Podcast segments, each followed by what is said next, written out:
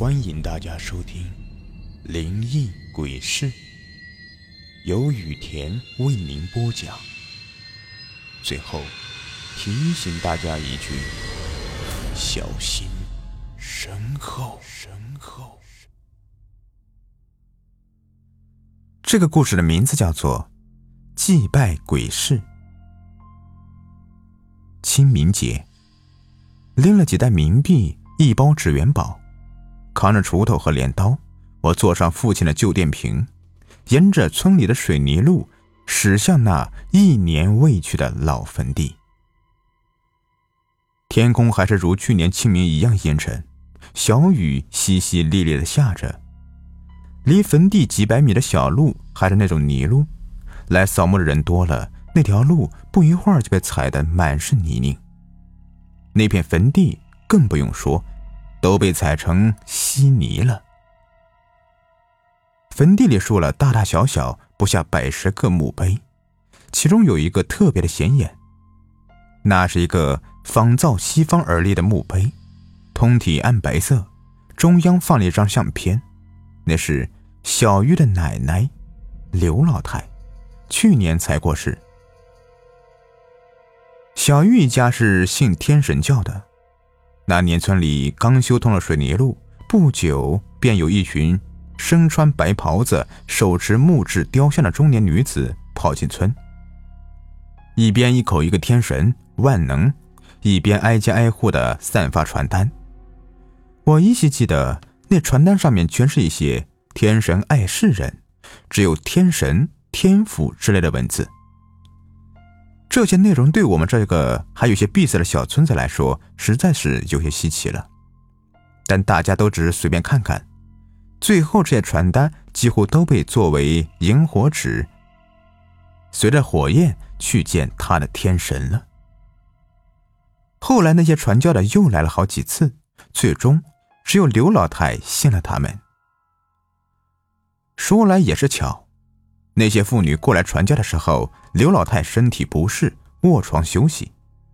那群父母每到他家，便有几人陪着刘老太说话谈天，另外有一些人则帮着他打扫屋子、收拾衣物。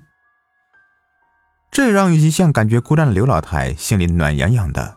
没过多久，就跟着那群人去宣传了。刘老太信了天神不到三年。就去见天神了。小玉一家在他的带动下，竟然也都信了天神教。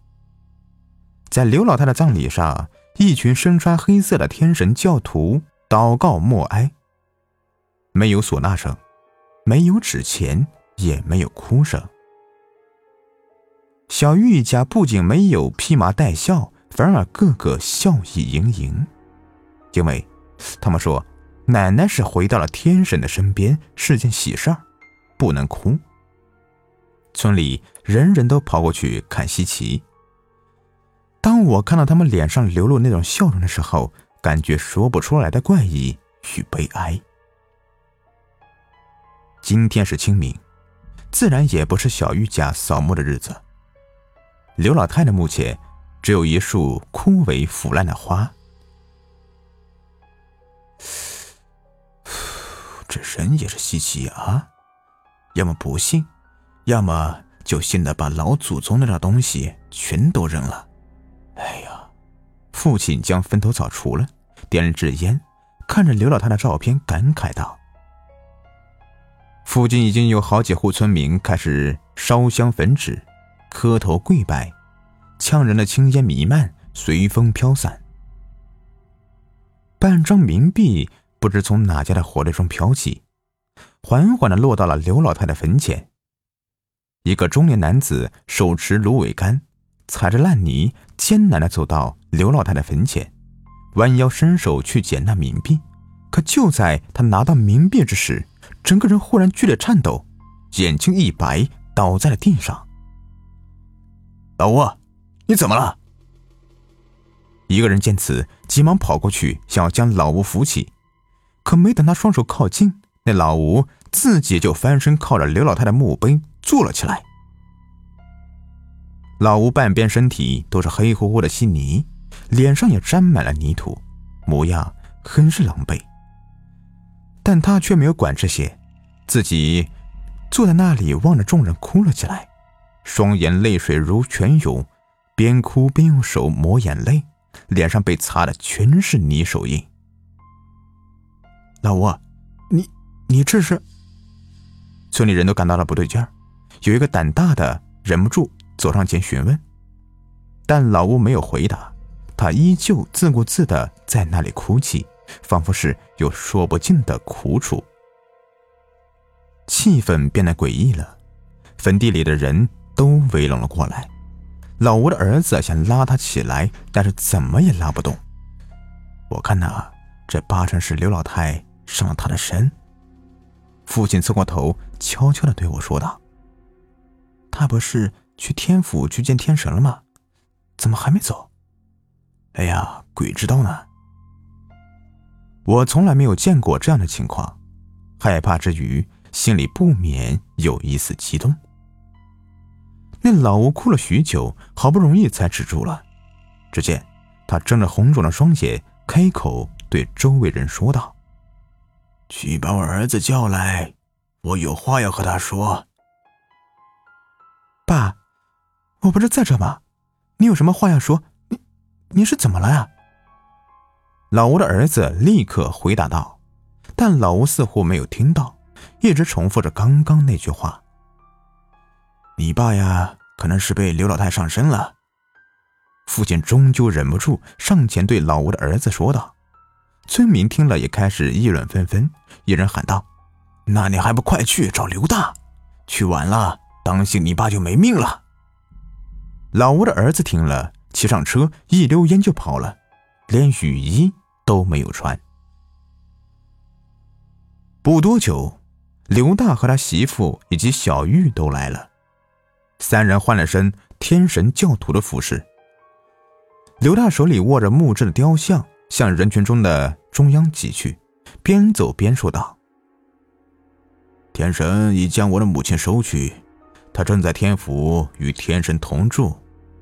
你们遇见的肯定是魔鬼，是来迷惑你们的。”臭小子，你还在信那鬼玩意儿？你娘都快被他给害死了！那老吴听到刘大的声音，忽的从地上窜起，一把将刘大手里的雕像抢夺下来，扔到地上，狠狠的踩去，只将那雕像踩得四分五裂，才善罢甘休。你这魔鬼，竟敢侮辱伟大的天神！我劝你赶紧忏悔，不然上帝定不饶你。刘大依旧面不改色，坚信那是恶魔在迷惑自己。都怪那帮害人精呐，让我去信什么万能的天神。哪知道我死了之后，魂魄到了地府，可地府的鬼差受我信的邪教，不肯收我，我只好漂洋过海去洋人那边试试。可那帮洋人可恶啊！活的时候到处抢钱，现在死了就把西边占了。说了只有洋人才能进去，他们只管洋人，不管我们这边。我在虚无间呼喊天神的名字，可根本没人回应啊！老吴越说越伤心。那语气就和刘老太生前一模一样。现在，我就是个孤魂野鬼，在这里飘荡，没衣服穿，没房子住，没东西吃，整天挨饿受冻，不知何时才是个头啊！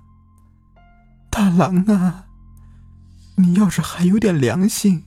就烧点钱给娘，让娘买件衣服穿，有一口饭吃，就算娘求你了。大郎是刘老太对刘大的称呼，这是村里人都知道的。不，天神热爱每一个信仰他的人，他不会抛下任何一个虔诚的信徒的。其实，听到老吴的话，刘大脸色已经有些紧张了。这老吴说话的方式简直就和他母亲一模一样，但他依旧说了那些听起来有些荒唐死板的语言。看来是不愿相信，又或者是不敢相信。一旁的刘大媳妇和小玉明显慌了，但看到刘大还在和老吴对峙，都不敢说话。作孽呀！你连你娘都不认得了吗？我娘正在天府享乐，你是个魔鬼，不要胡说八道！刘大一脸坚决，铁了心的认定了眼前的绝不可能是他娘的灵魂。见到刘大如此绝情，老吴脸色忽然暗淡下来。他展开握着半张冥币的手，正欲说话，忽然身体一颤，随之神色焦急，跳起来说道：“哪位行行好？”给我点钱吧，来不及了，来不及了呀！他也不管别人给不给，看见不远处一堆冥币，就跑过去拿了一小堆，放到刘老太的墓前，伸手掏出打火机，慌慌张张的点火，准备引燃手中那几张冥币，却不想，刚打一个火苗，刘大忽然升起一脚，就将那打火机给踢飞了。不准侮辱我娘的坟头！你是个魔鬼！作孽呀，作孽呀！老吴绝望的看着刘大，泪水再一次涌出，随着他的身体再一次的剧烈的颤动，他又晕了。感谢天神，魔鬼终于离去了。刘大看着晕倒的老吴，单手做了一个奇怪的手势，缓步离去。只有小玉最后忍不住的回头看了看。似乎有些疑惑。哎呀，还是给老太太烧点吧。父亲捡过打火机，将那堆冥币引燃了。青烟缭绕，希望能飘到刘老太那里吧。好了，这故事就说完了。如果您喜欢的话，别忘了订阅、收藏一下。感谢你们的收听。